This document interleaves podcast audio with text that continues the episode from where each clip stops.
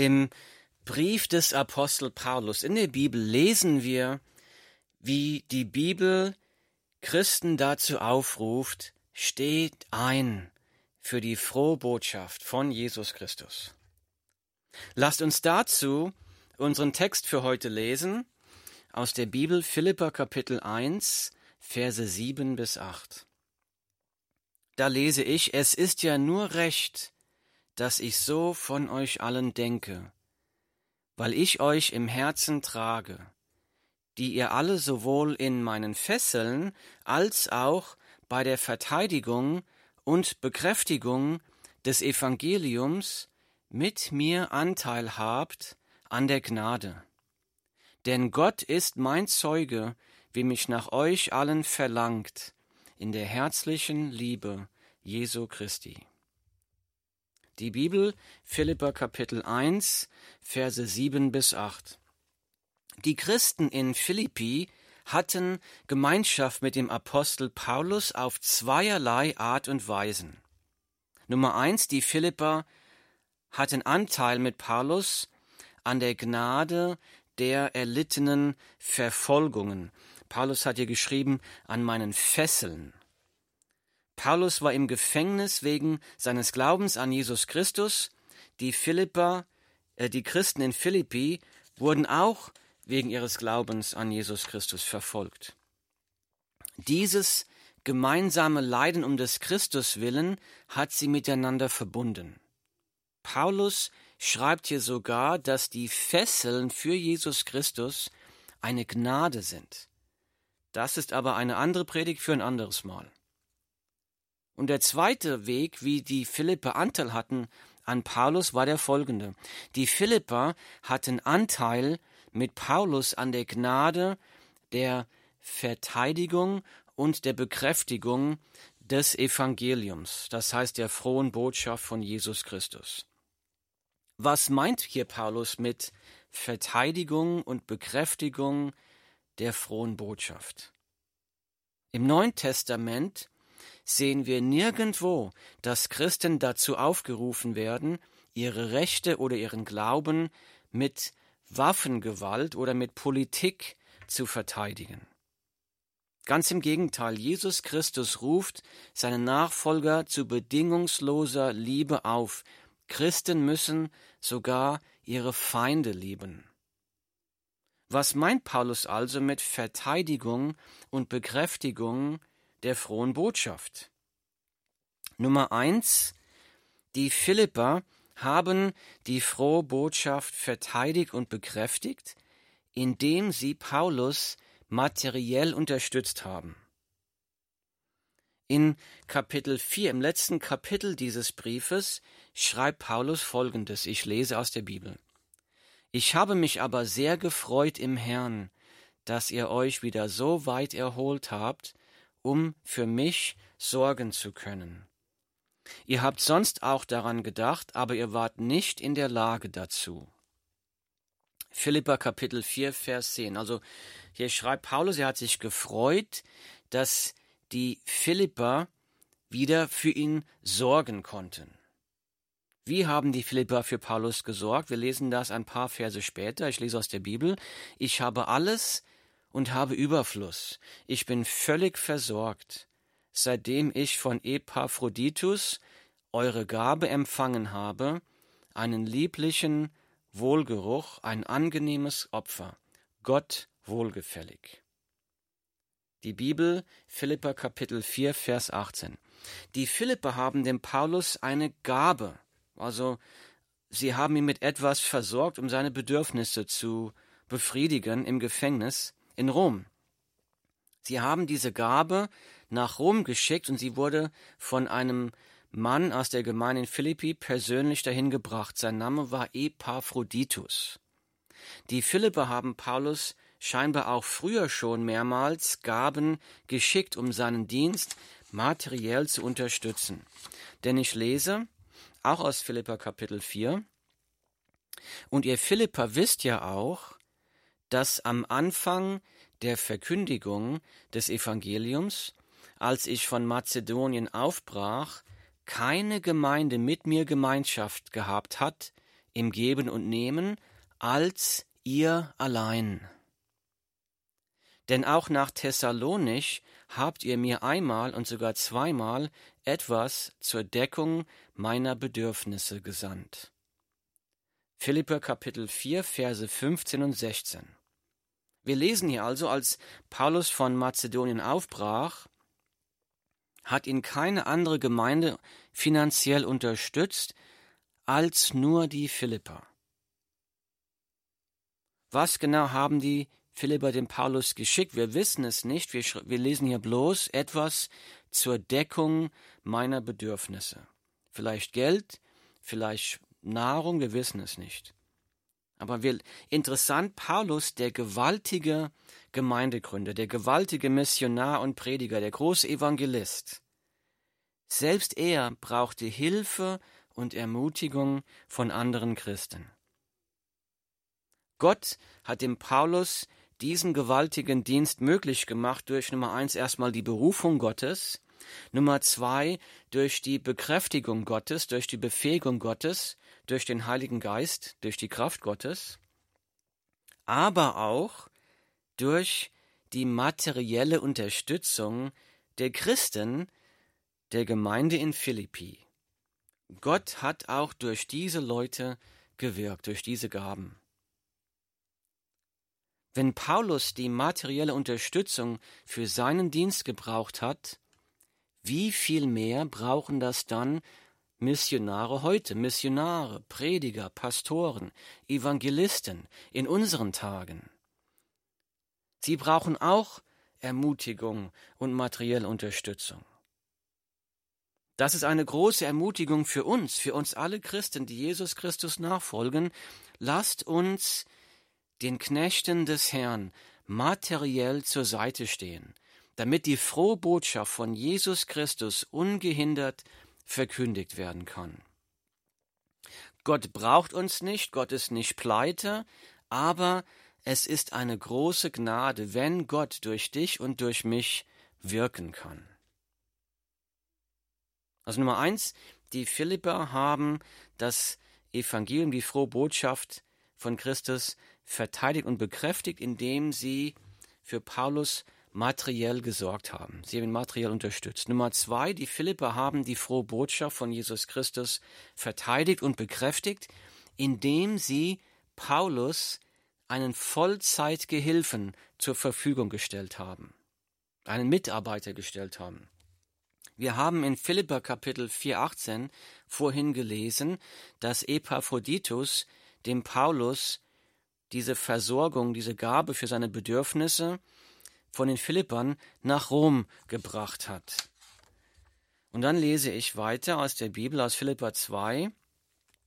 Da schreibt Paulus, doch habe ich es für notwendig erachtet, Epaphroditus zu euch zu senden, meinen Bruder und Mitarbeiter, wohlgemerkt Mitarbeiter und Mitstreiter. Hier schreibt Paulus über den Epaphroditus, er will ihn jetzt zurückschicken nach Philippi und er sagt, dass dieser Epaphroditus sein Mitarbeiter und Mitstreiter ist. Doch ich habe es für notwendig erachtet, Epaphroditus zu euch zu senden, meinen Bruder und Mitstreiter, äh, Mitarbeiter und Mitstreiter der auch euer Gesandter ist und Diener meiner Not. Das heißt, Epaphroditus hat dem Paulus da gedient, er wurde von den Philippern gesandt und er war Paulus ein wichtiger Mitarbeiter und Mitstreiter. Ich lese weiter. Denn er hatte Verlangen nach euch allen und war bekümmert, weil ihr gehört habt, dass er krank gewesen ist. Er war auch wirklich todkrank, aber Gott hat sich über ihn erbarmt. Und nicht nur über ihn, sondern auch über mich, damit ich nicht eine Betrübnis um die andere hätte.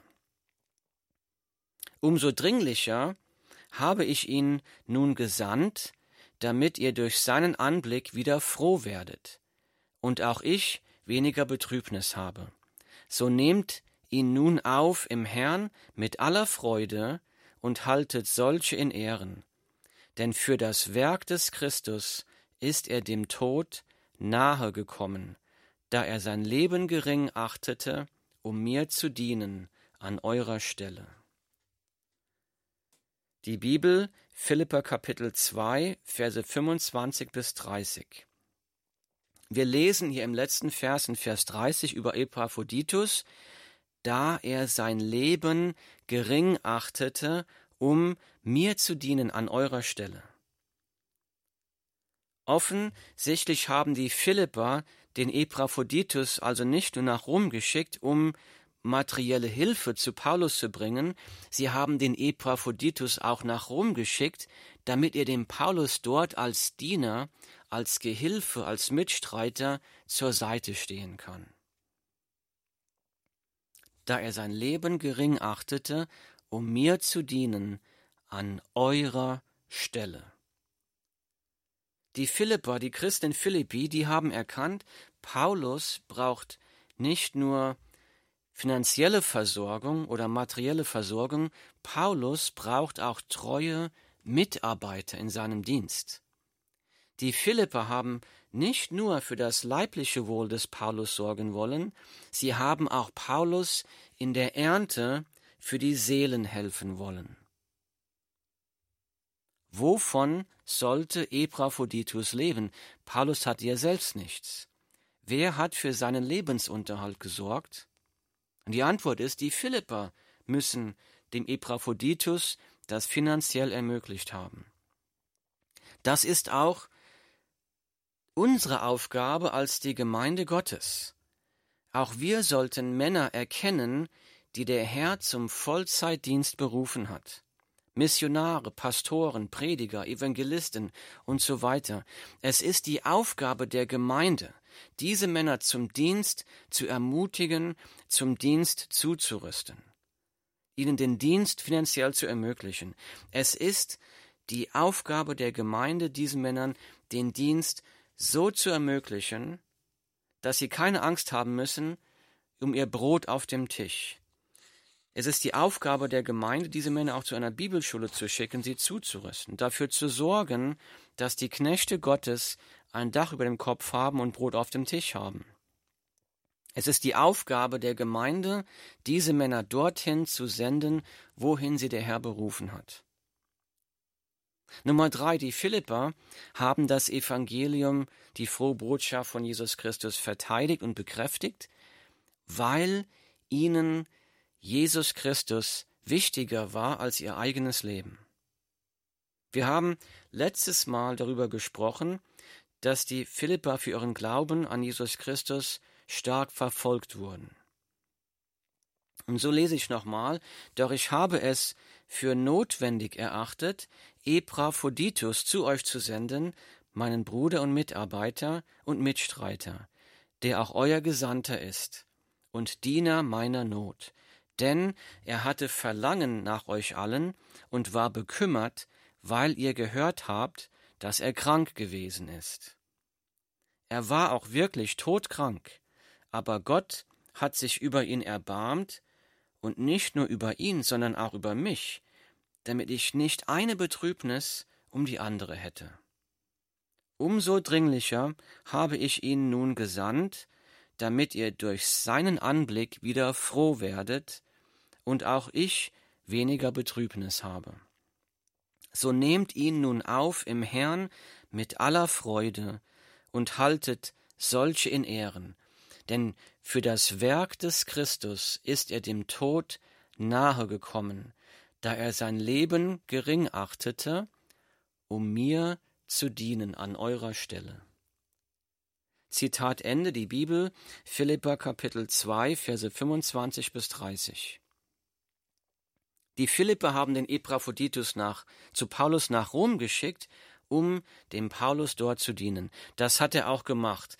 Aber Epaphroditus wurde dabei todkrank und wäre fast gestorben. Gott war barmherzig und hat ihn wieder gesund gemacht. Jetzt sendet der Paulus den Epaphroditus mit diesem Brief wieder zurück an die Philipper mit den folgenden Worten: So nehmt ihn nun auf im Herrn mit aller Freude und haltet solche in Ehren. Warum sollen die Philipper diesen Mann mit aller Freude und mit allen Ehren empfangen, so, hier wir lesen, so nehmt ihn nun auf im Herrn mit aller Freude und haltet solchen in Ehren. Warum? Denn für das Werk des Christus ist er dem Tod nahe gekommen, da er sein Leben gering achtete, um mir zu dienen an eurer Stelle. Nummer drei, die Philipper haben das, haben die Frohbotschaft von Jesus Christus verteidigt und bekräftigt, weil ihnen Jesus Christus wichtiger war als ihr eigenes Leben. Warum war ihnen Jesus Christus wichtiger als ihr eigenes Leben? Warum wäre Epaphroditus lieber gestorben, als aufzuhören, mit Paulus die frohe Botschaft zu verkünden? Warum? Weil Jesus Christus für die Sünden aller Menschen gestorben ist, weil Jesus Christus jeden Menschen retten möchte, weil Jesus Christus jedem Menschen die Vergebung der Sünden und das ewige Leben schenken will, weil diese frohe Botschaft eine Botschaft ist, die rettet, eine rettende frohe Botschaft. Die Botschaft ist, du und ich, wir haben das Himmelreich nicht verdient. Du und ich, wir haben gegen Gott gesündigt. Du und ich, wir haben nicht so gelebt, wie wir leben sollten. Aber die frohe Botschaft ist, Jesus Christus, Gott, liebt dich.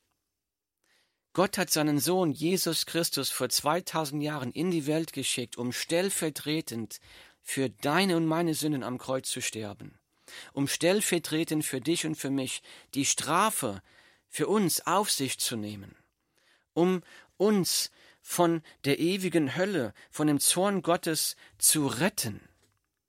Die Vergebung der Sünden, das ewige Leben, Frieden mit Gott, Gemeinschaft mit Gott ist ein unverdientes Geschenk, das Gott jedem Menschen, dir und mir, in Jesus Christus anbieten möchte. Aber um diese Errettung zu erfahren, müssen wir das erst einmal wissen, wir müssen das im Glauben aufnehmen. Wir müssen dieses unverdiente Geschenk, das Gott uns anbieten möchte, im Glauben aufnehmen, sagen, ja, ich glaube das. Ich will diese Vergebung der Sünden, dieses Geschenk in Jesus Christus annehmen. Ich möchte Jesus jetzt zum Herrn meines Lebens machen. Ich möchte ihm nachfolgen. Dann erfährt ein Mensch in diesem Moment die Errettung und die Vergebung der Sünden. Und die Frage ist, wenn ein Mensch das noch nie gehört hat, wie kann ein solcher Mensch Errettung erfahren? Und deshalb war diese frohe Botschaft von Jesus Christus für die Menschen in Philippi, für die Christen wichtiger als ihr eigenes Leben. Sie, sie, wollten diese Liebe Gottes weitergeben, auch wenn es ihr eigenes Leben gekostet hätte. Die Menschen müssen die frohe Botschaft von Jesus Christus hören, um die Entscheidung treffen zu können, ja, das glaube ich.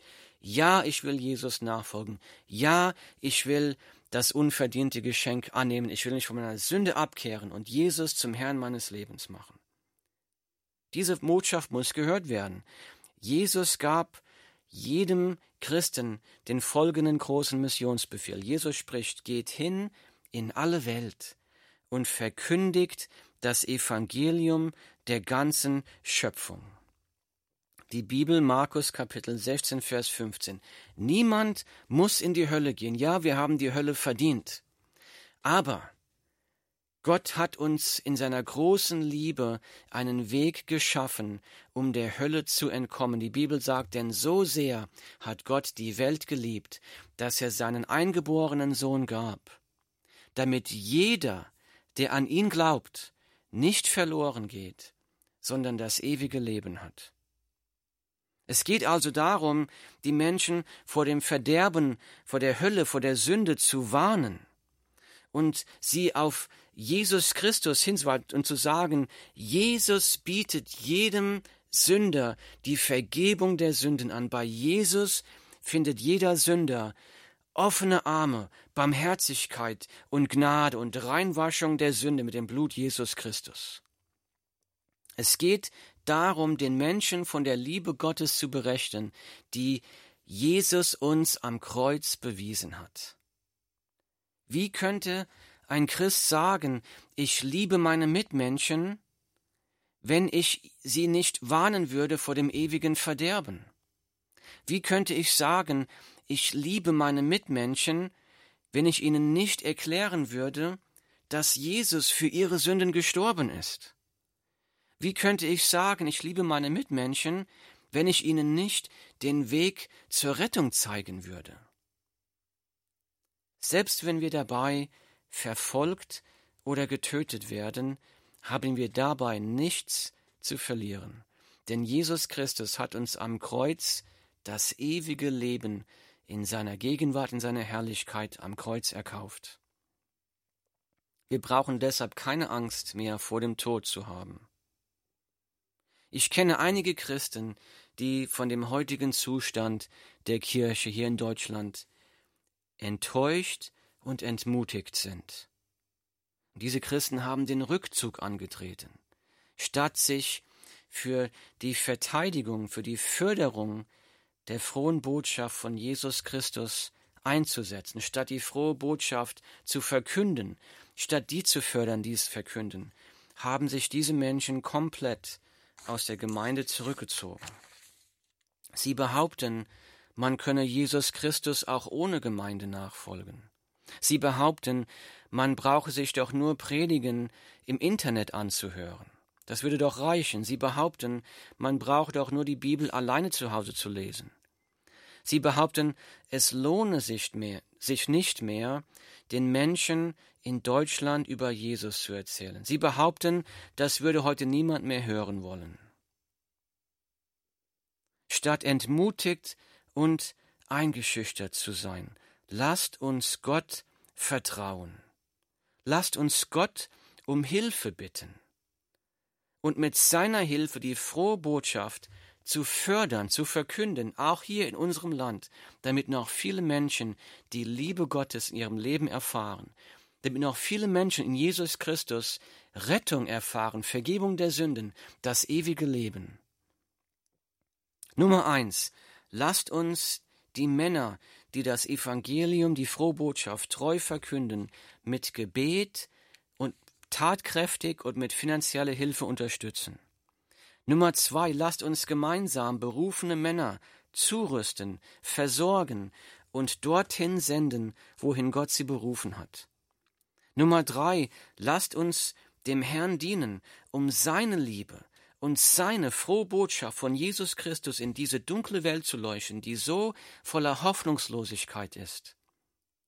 Lasst uns dabei Jesus Christus wichtiger sein als unser eigenes Leben. Himmlischer Vater, vergib uns. Vergib uns, dass wir so wenig Liebe haben für unsere Mitmenschen. Vergib uns, dass wir so wenig Verlangen haben, so wenig Begeisterung haben für dich und für deine frohe Botschaft. Vergib uns, Herr, wasche uns rein im Blut von Jesus Christus. Wasche uns rein, wir wollen umkehren. Herr, gib uns das Verlangen nach dir. Lass uns ein Verlangen haben nach dir. Schenke uns Liebe für, unsere Mitmenschen. Herr, gib uns die Kraft, und die Begeisterung für die frohe Botschaft. Lasst uns die frohe Botschaft mit Freude und Begeisterung verkünden. Herr, wirke, erwecke Menschen zum lebendigen Leben, zur Errettung. Herr, befähige uns, dir dabei zu dienen, dir zur Ehre. In Jesu Namen. Amen.